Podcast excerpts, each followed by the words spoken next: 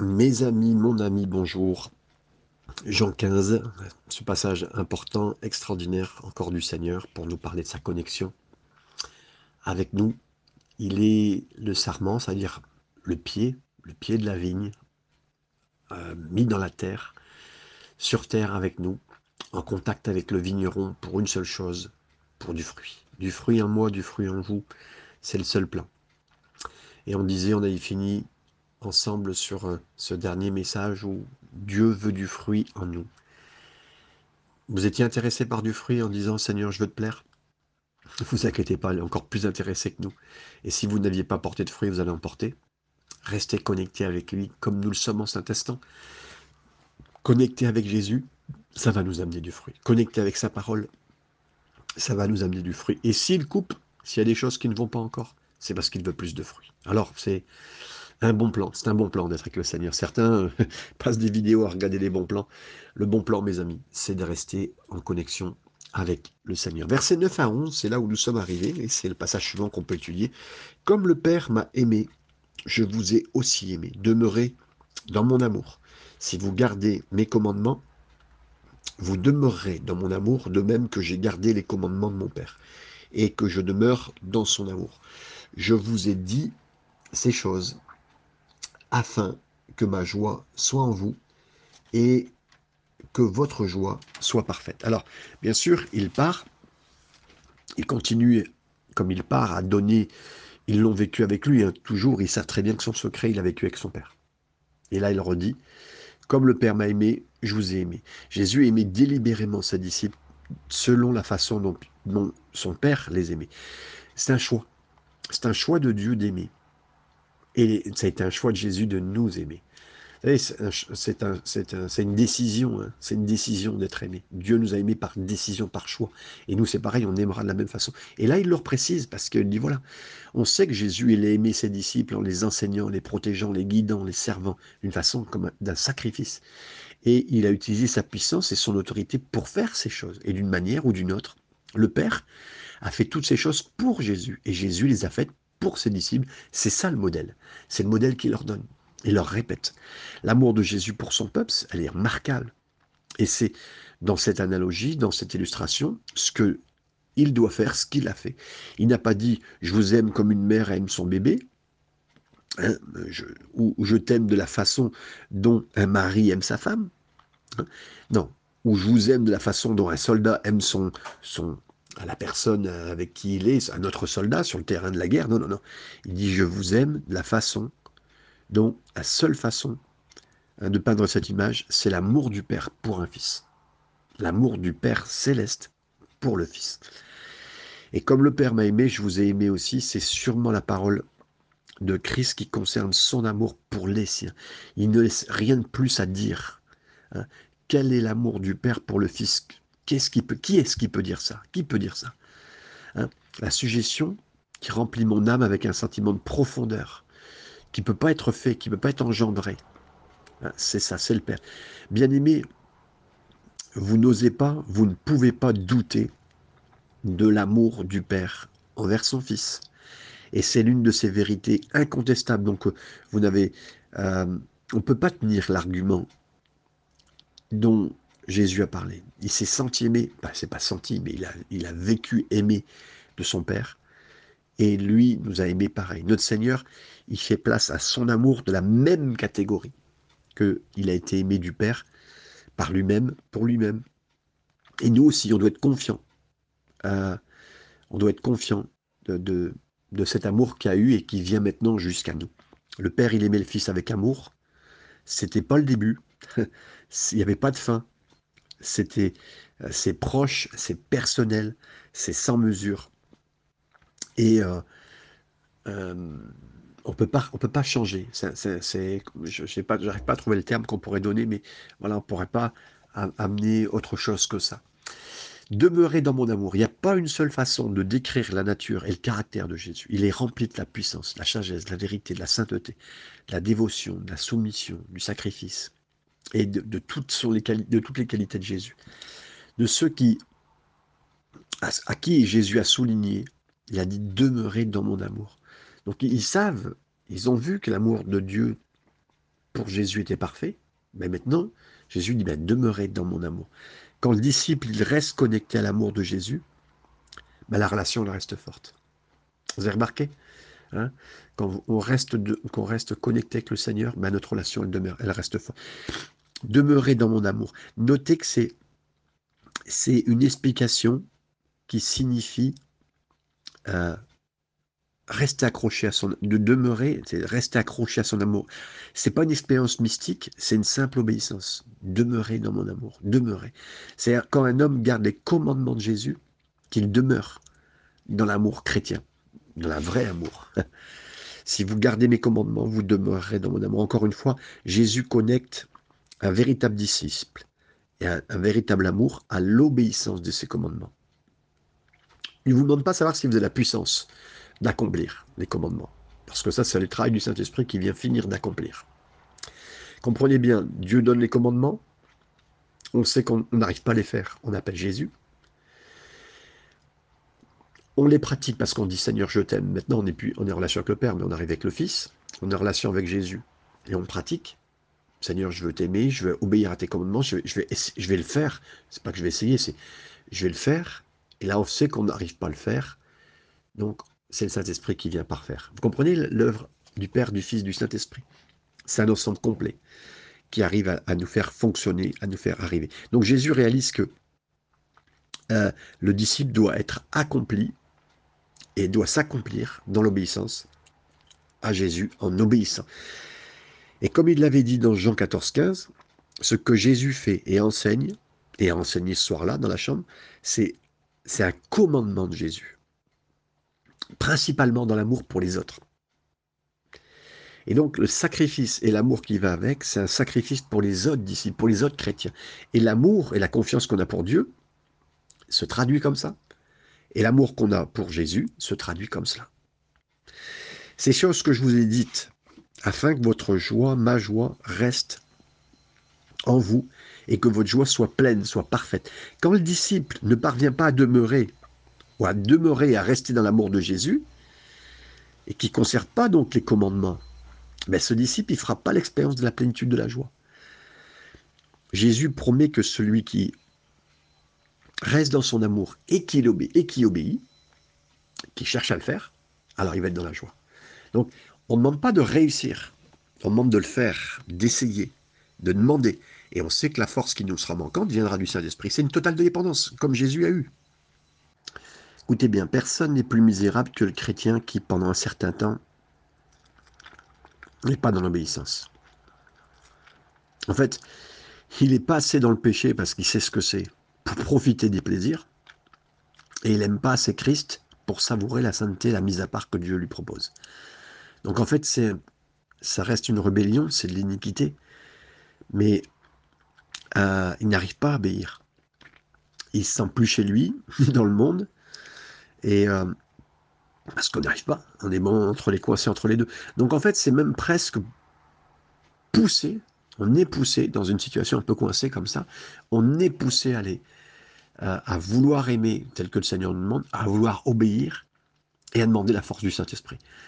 C'est un petit peu euh, comme il nous manque un élément. Il nous manque un élément pour pouvoir euh, pratiquer, si vous voulez, quelque chose.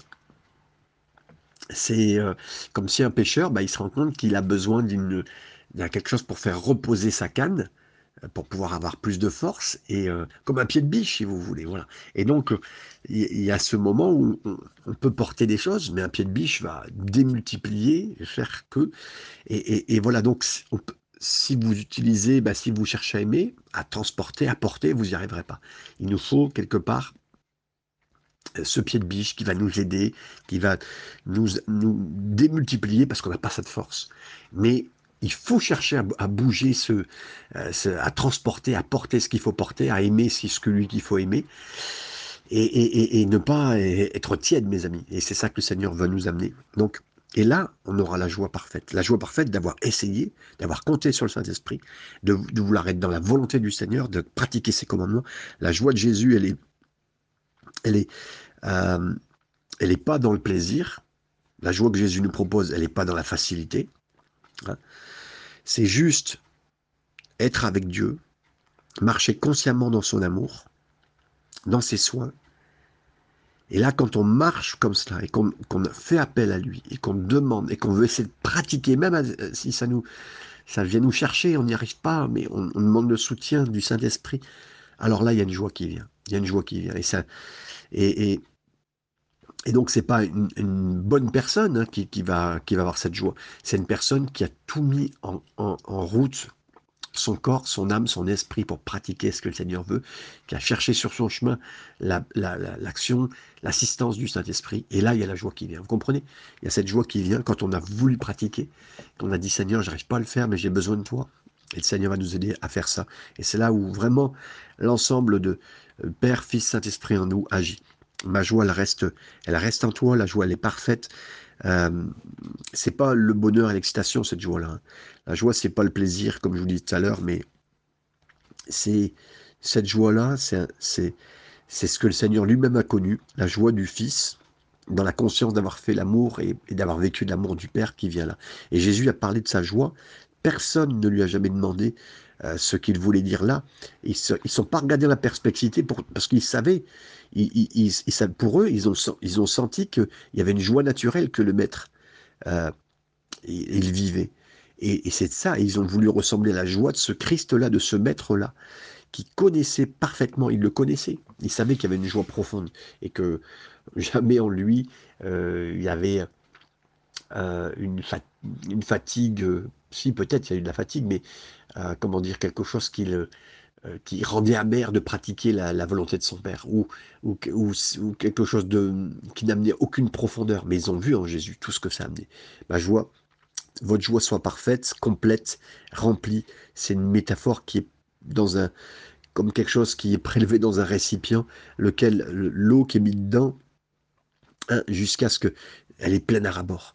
Et donc, être en relation avec le Christ, bien sûr, ça exprime toute la misère de mon cœur. Ça exprime que moi, j'y arrive pas. Euh, mais celui qui sait qu'il n'y arrive pas et qui compte sur Jésus, alors il reçoit en plénitude. Et là, ça chasse la détresse euh, que le monde nous a mis en nous, hein, parce que Jésus est bienvenu profondément et nous a aidés et on a pu pratiquer. Il a guidé nos mains et on y arrive. Et Dieu a fait des êtres humains comme il a fait avec les autres créatures, afin qu'elles soient heureuses, mes amis, qu'on soit heureux, qu'on soit capable du bonheur, euh, qu'on ait des éléments de, de bonheur en nous qui nous rendent heureux, qui nous maintiennent. Et Jésus est venu restaurer des ruines de notre chute, de la chute qu'on a eue depuis Adam, qui nous ramène à la, joie qu'on n'a peut-être pas connue, la joie qui est plus douce et plus profonde qu'elle n'aurait pu être si on avait, euh, comment dire, on avait, on a testé par nous-mêmes, on essayait de faire des choses religieusement, on n'a pas réussi, mais en lui et par lui, on y a réussi par la grâce. Versets 12 à 15. C'est ici mon commandement, aimez-vous les uns les autres comme je vous ai aimé. Il n'y a pas de plus grand amour que de donner sa vie pour ses amis. Vous êtes mes amis si vous faites ce que je vous commande. Je ne vous appelle plus serviteur parce que le serviteur ne sait pas ce que son maître fait, mais je vous ai appelé ami parce que je vous ai fait connaître tout ce que j'ai appris de mon Père. Ah, aimez-vous les uns les autres comme je vous ai aimé? Comme Jésus a parlé de ces mots aux disciples, qui se tenait dans la chambre haute, euh, après qu'il s'est levé de table, on, sent l'accent créé par cette répétition. Jésus, vraiment, il prend soin de ses disciples. Euh, et il le répète encore une fois, qu'il les a. Aimez-vous les uns les autres comme je vous aime. Il y a cette référence, il y a cette répétition. Pas dans la mesure, selon leur mesure et selon leur qualité, mais plutôt selon l'amour que Jésus les a aimés. Hein? Euh, ils ne s'attendaient pas une minute hein, des instructions comme ça détaillées, telles qu'ils l'ont reçues de, la première fois que Jésus les a envoyées, ça n'a pas été comme cela. Mais au lieu de cela, c'est l'amour qui va les guider et qui va être suffisant.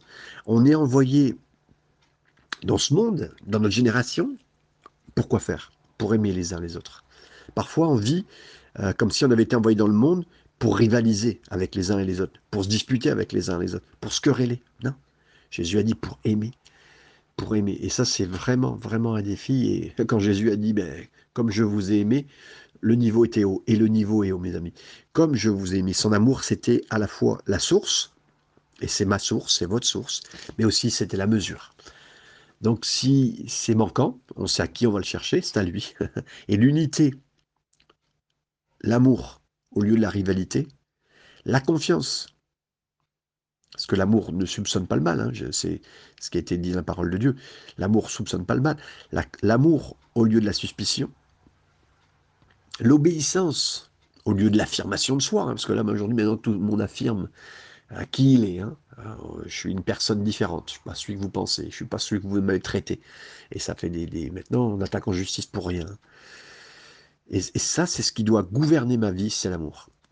Et ça, c'est le travail que le Seigneur a demandé aux disciples, d'une façon générale. C'est mon commandement, que vous vous aimez les uns les autres profondément, gravé en nous. Euh, et là, c'était gravé dans le cœur de, de, l'évangéliste euh, Jean, qui a prononcé cela. Et c'est Saint Jérôme qui parlera de, de, de, Jean qui sera vu euh, dans les assemblées des croyants pendant très longtemps, et Saint Jérôme s'en rappellera. Et à chaque fois que Jean était là, il disait toujours Petits enfants, aimez-vous les uns les autres. Même quand euh, très âgé, là on sait qu'il a plus de 90 ans, il était encore vivant. Et ses disciples étaient un peu fatigués parce qu'il répétait constamment les mêmes choses. Et ils lui ont demandé pourquoi. Il disait constamment les mêmes choses. Alors il a dit parce que c'est le commandement du Seigneur. Et, c'est parce qu'il était observé par celui seul qui est suffisant et qui peut nous aimer. C'est merveilleux, mes amis. Et on veut voir, nous aussi, dans nos vies, euh, cet amour. Je veux toujours voir plus l'amour de Jésus et, et aimer de la même façon. Un plus grand amour que personne n'a et qui a donné sa vie pour ses amis. C'est ce que Jésus décrit, la mesure, la qualité de son amour un modèle pour la façon dont il devait aimer. Et son amour est, complet, la grandeur elle est supérieure, et en même temps, il va donner sa vie.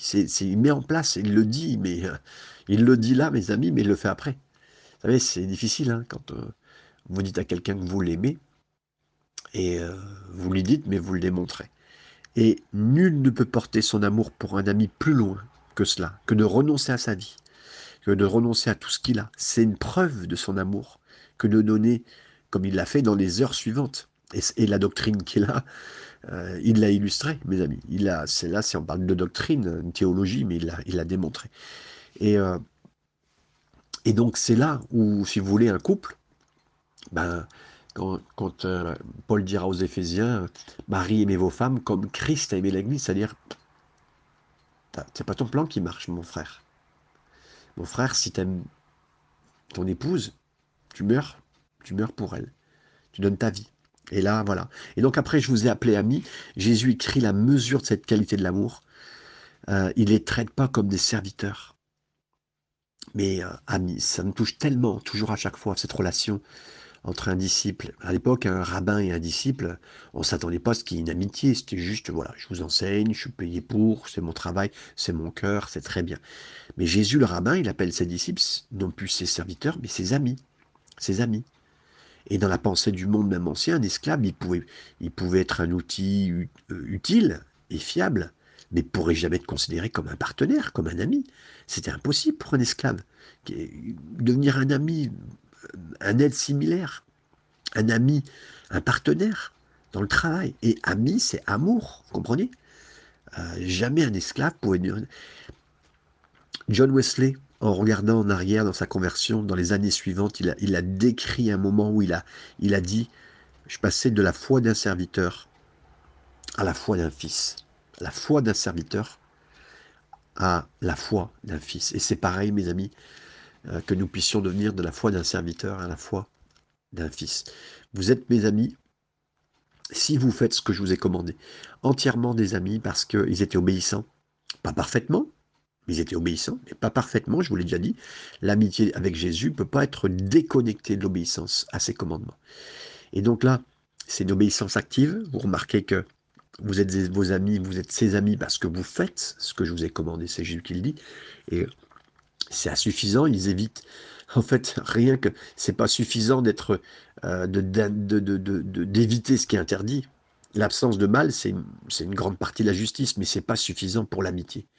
Ce que Jésus dit, mais vous obéissez, vous obéissez. à mes commandements. Et ça, c'est voilà, et c'est ce que vous faites, ce que je vous ai commandé. C'est fort, hein, mes amis, c'est très fort le texte qui est devant nous. Je vous ai appelé ami euh, parce que je, vais le relire précisément, ce verset 15, je, je pense. Je vous appelle plus serviteur parce que le serviteur ne sait pas ce que son maître fait, mais je vous ai appelé ami parce que je vous ai fait connaître tout ce que j'ai appris de mon Père. L'ami, c'est un confident, partage la connaissance, les buts qui sont supérieurs. Et, euh, et je me dis, parce que l'ami de Dieu, Abraham, cacherai-je à mon serviteur, cacherai-je à mon ami ce que je vais faire avec euh, Sodome et Gomorre? Et je le crois pour euh, Jean, je crois pour d'autres, et je le crois. Je, veux vraiment de tout mon cœur, Dieu sait que je vais être son ami. Dieu sait que je, veux pas seulement être appelé ami de Dieu, mais et dans la connaissance, c'est pour ça que je suis avec vous et, mieux connaître mon, papa, mon père. Mais je sais aussi que parce qu'on est amis, euh, le Seigneur veut nous dire les temps, les moments. Bien sûr qu'il n'y a que le Fils qui sait, euh, le Père qui sait l'heure exacte où, où il y aura cette fin. Mais les temps et les moments, les temps et les moments, la compréhension des temps et des moments, la sagesse, là, tout ce qui va avec, c'est important. Et que ce soit pour la prédication, pour la discussion, pour parler avec des frères, des sœurs, des amis, avec des non-croyants. Voilà, c'est ce que le Seigneur veut. Versets 16 et 17. Ce n'est pas vous qui m'avez choisi, mais moi, je vous ai choisi, je vous ai établi afin que vous, vous alliez, que vous portiez du fruit, et que votre fruit demeure, et que vous demanderez au Père en mon nom, il vous le donne. Ce que je vous ai commandé, ce que je vous commande, c'est de vous aimer les uns les autres. Mes amis, euh, vous ne m'avez pas choisi, mais je vous ai choisi. Le mot là, c'est le mot à pointer. Euh, des serviteurs qui sont choisis. On pourrait parler de, de pasteurs choisis, choisis par Dieu, pas choisis par un mouvement. Et merci Seigneur, on peut être appointé, on peut être on peut être commandé, on peut être recommandé, un, ministère peut être recommandé par, par une œuvre pastorale, qui ont regardé, qui ont scruté, qui ont regardé aussi les années, l'expérience, euh, qui a démontré qu'une personne peut être appelée un homme de Dieu. Et euh, je ne vais pas non plus élevé, hein, c'est pas, pas le point. Mais le point de départ, c'est Dieu nous a choisis. Je vous ai choisi. C'est Jésus qui vous a choisi. Jésus vient de parler du grand privilège de ses disciples de l'aimer, de l'amitié avec le Maître, en répondant à la prière avec beaucoup de fruits, en sachant les choses, en connaissant les choses du Père. Mais les disciples devraient juste, à juste titre, se dire on a été choisis. Nous sommes en Christ, non pas parce que nous, parce que nous, nous le tenons, mais c'est parce qu'il nous tient. Parce qu'il nous a choisis. Et là, même dans l'œuvre de Dieu, on peut tenir parce qu'il nous tient. Parce que c'est lui qui... Vous savez, quand vous savez que euh, si on devait être mis dans un grand tableau du Seigneur avec ses... Vous savez, c'est un petit peu comme pas ces, post-it, hein, des fois ils ne tiennent pas, mais avec un, post-it, mais qui est tenu avec une épingle. Si on est dans le grand tableau de référence du Seigneur pour le servir, et qu'il a mis une épingle sur nous, c'est lui qui nous a choisis. On est épinglé par lui. Il nous a choisis, on est pointé par lui. C'est c'est pas ceux qui l'ont choisi, comme c'était le cas des disciples hein, qui étaient attachés au, à ce rabbin particulier. Les étudiants du monde peuvent se réjouir de chercher le professeur de leur choix et s'attacher à lui, mais, mais les disciples de Jésus, ils n'ont pas eu cette initiative. Au contraire, c'est lui qui les a choisis. Et là, je vous, je vous le dis, mes amis, c'est Dieu qui vous a choisi. C'est Dieu qui vous a choisi. C'est Jésus qui vous a choisi. Et là, à cause de cela, très simplement, très librement, très simplement, et sans aucune pression. C'est pour ça que vous allez porter du fruit. Vous allez, ça exprime simplement l'activité de principe de vie et de développement qui s'est passé dans la vie des disciples. Et là, on ne cherchera pas à tirer sur la tige ou sur la feuille ou sur le grain. Ou... Non. Choisi par Dieu, maintenu dans la connaissance, dans de vivre avec lui, d'être attaché à lui, de vouloir lui obéir, et on sait, hein, on sait qu'on peut être désobéissant, n'hésitez pas, ne croyez, croyez-le, franchement. Euh, j'avais lu un passage où il nous dit euh, euh, quelqu'un qui se traitait comme un chien, mes amis, mais sans Dieu, on, serait un chien fou. Je serais un chien fou, on partirait dans tous les sens. Mais, gloire soit, rendue au Père, par son Fils Jésus qui a vraiment tout fait pour moi la croix. Je suis ce chien fou, mais il m'a sauvé, il m'a appointé, et il veut que je porte du fruit, et je vais en porter. Et c'est même pas le fruit ne dépend pas de moi, il dépend de lui. Et je, reste attaché à lui, j'ai confiance en lui. C'est ce qu'il a fait à la croix qui a plus de valeur que ce que moi j'ai fait. Et donc là, vous allez porter du fruit, ça exprime le, le développement que le Seigneur va apporter en nous. Vous avez été nommé, donc vous allez, et vous allez porter donc du fruit et votre fruit va rester. Jésus choisit des disciples non seulement pour qu'ils aient le plaisir de savoir qu'ils ont été choisis, mais aussi qu'ils portent du fruit, qu'ils restent à la gloire de Dieu. Qui, voilà. Vous savez, c'est ça qui nous touche, c'est que d'abord, on, en est choisi. Bah Dieu, mais pourquoi tu m'as choisi moi? Et en plus, on se demanderait. Hein. Moi, c'était Moody qui dit, moi, je ne me serais pas choisi. mais Dieu vous a choisi. Et en plus, vous portez du fruit. Donc là, c'est, vous savez, c'est, vous regardez vos mains, puis Merci Seigneur, et là il y a du fruit sur nos mains. Ben, on, est dans la présence de Dieu, on a juste envie de jeter nos couronnes à sa présence. Et une grande partie de leurs fruits euh, sera nécessaire euh, pour la victoire au Christ. Et euh, ici, c'est ça. Donc voilà. Et encore une fois, Jésus a connecté ses fruits avec une prière répandue quand il s'est éloigné d'eux. Leur expérience de, de leur prière, euh, d'aller là ils allaient, quelque part, euh, il y a un moment de choses, des choses qui allaient couper en eux, mais Jésus changerait pas. Et Jésus préparerait ses disciples à la suite. Hein. Si vous vous aimez les uns les autres, si euh, vous avez cette confiance, hein, ce que je vous commande, c'est de vous aimer les uns les autres. C'est vraiment un commandement qui est rappelé, encore une fois, Jésus commande l'amour parmi ses disciples, quand ils s'éloignaient d'eux, ils ne doivent pas se dissocier, ils ne doivent pas se retourner les uns contre les autres, parce que là, ça va être dur. Hein. Leur, leur, maître, ceux qui les a élevés, ceux qui les a touchés, ceux qui les a choisis, s'éloignent d'eux. Ils ne savent pas comment, ils ne savent pas où, ils n'ont pas tout compris, ils n'ont pas tout, tout le plan. Mais Jésus les a préparés à rester ensemble. Aimez-vous les uns les autres. Et, et là, mes amis, dans un couple qui va mal, je dirais à cet instant, Aimez-vous les uns les autres. Aimez-vous maintenant. Aimez-vous maintenant. C'est dans un moment très dur, c'est maintenant qu'on pratique cet amour-là. C'est ce que Jésus dira à ce couple-là, quelque part entre eux et, lui. Aimez-vous maintenant, c'est ce choix. Aimez-vous. Ce commandement que je vous ai donné, faites-le. En ce qui concerne le monde, quand Jésus part, maintenant, vous voyez le verset 18 à 20. Alors qu'on ait pratiqué tout ça, on dira, mais c'est génial, merci Seigneur. Là, on s'aime les uns les autres, on amène la lumière, mais ça va être super, les gens vont nous aimer. Lisons ensuite le verset 18 à 20.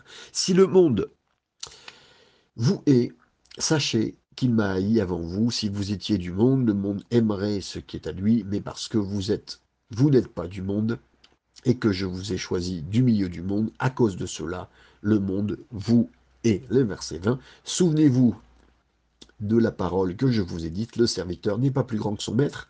S'ils m'ont persécuté, ils vous persécuteront aussi.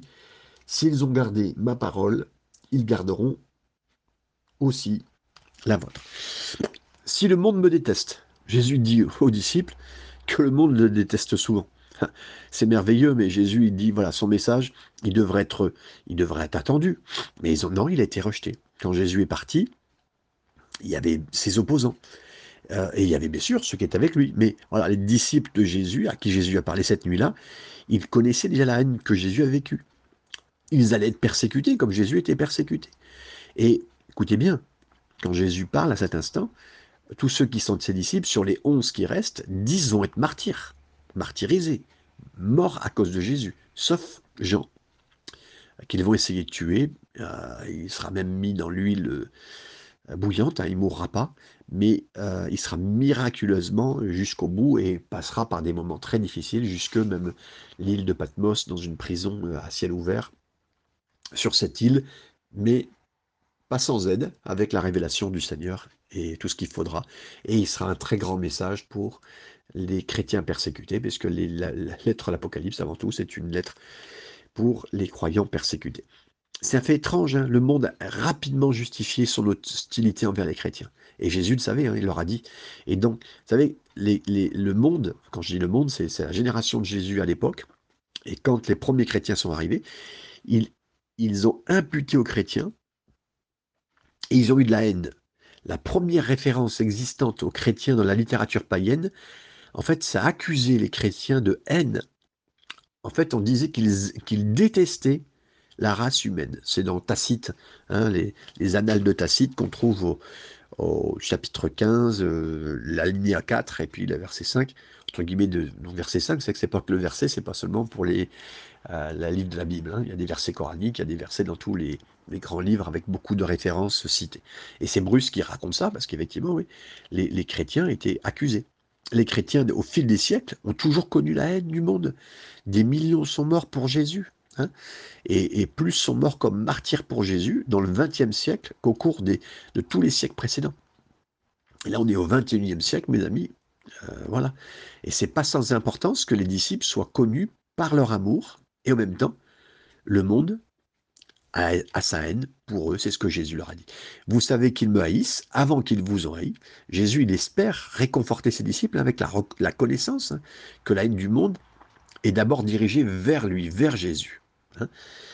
Et, c'est vrai, mes amis, quand on parle même de, des souffrances qu'a vécu Job, en fait, c'était le nom de Dieu qui est attaqué. Et comme nous ici, si les chrétiens sont attaqués, c'est le nom de Jésus qui est attaqué. C'est les chrétiens. Quand les chrétiens sont attaqués, c'est Jésus, c'est Dieu lui-même. Comprenons bien. Vous savez, vous le savez aussi. C'est un impératif. Connaissez, il faut le savoir. La haine du monde, pour eux, ça doit pas nous prendre par surprise, mes amis. Ils m'ont haï, donc ils vous haïront. Ce temps ici parfait de la haine du verbe, mes, euh, miseken, implique la haine du monde. C'est une attitude fixe, ça ne change pas. C'est une attitude toujours qui porte, portée contre les disciples. Et ça ne changera pas, mes amis. Si un jour le monde nous aime, il y a quelque chose, il y a anguille sous roche. Jésus l'a parlé à Saul de Tarse, il a dit Pourquoi me persécutes-tu? Alors que, regardez bien, hein, quand Jésus a dit ça à Paul, qu'est-ce qui se passait? C'est que Paul est en train de faire mal aux chrétiens. Hein. il persécutait les chrétiens. Et, Jésus lui dit, mais pourquoi tu me persécutes? Comprenez? Hein? Le Seigneur était profond, personnellement persécuté sur la terre, et il a continué à être persécuté, et quelque part, les chrétiens qui sont persécutés, c'est Jésus persécuté. Hein. Donc voilà, c'est important, et, il le lit bien, le monde, avec cet antagonisme. Euh, le monde ici, il est heureux d'oublier Dieu. Et euh, et quand on lui ramène des hommes de Dieu qui sont de Dieu, il cherche à être persécuté. Parce qu'on n'est pas du monde, alors encore une fois, nous aussi, cette explication, le monde nous haïra. En tant que disciple de Jésus, c'était une description de fait, c'est un fait tout simple, mes amis, qu'à bien des égards, on est différent de ce monde. Quand donc on est haï, c'est parce qu'on est différent.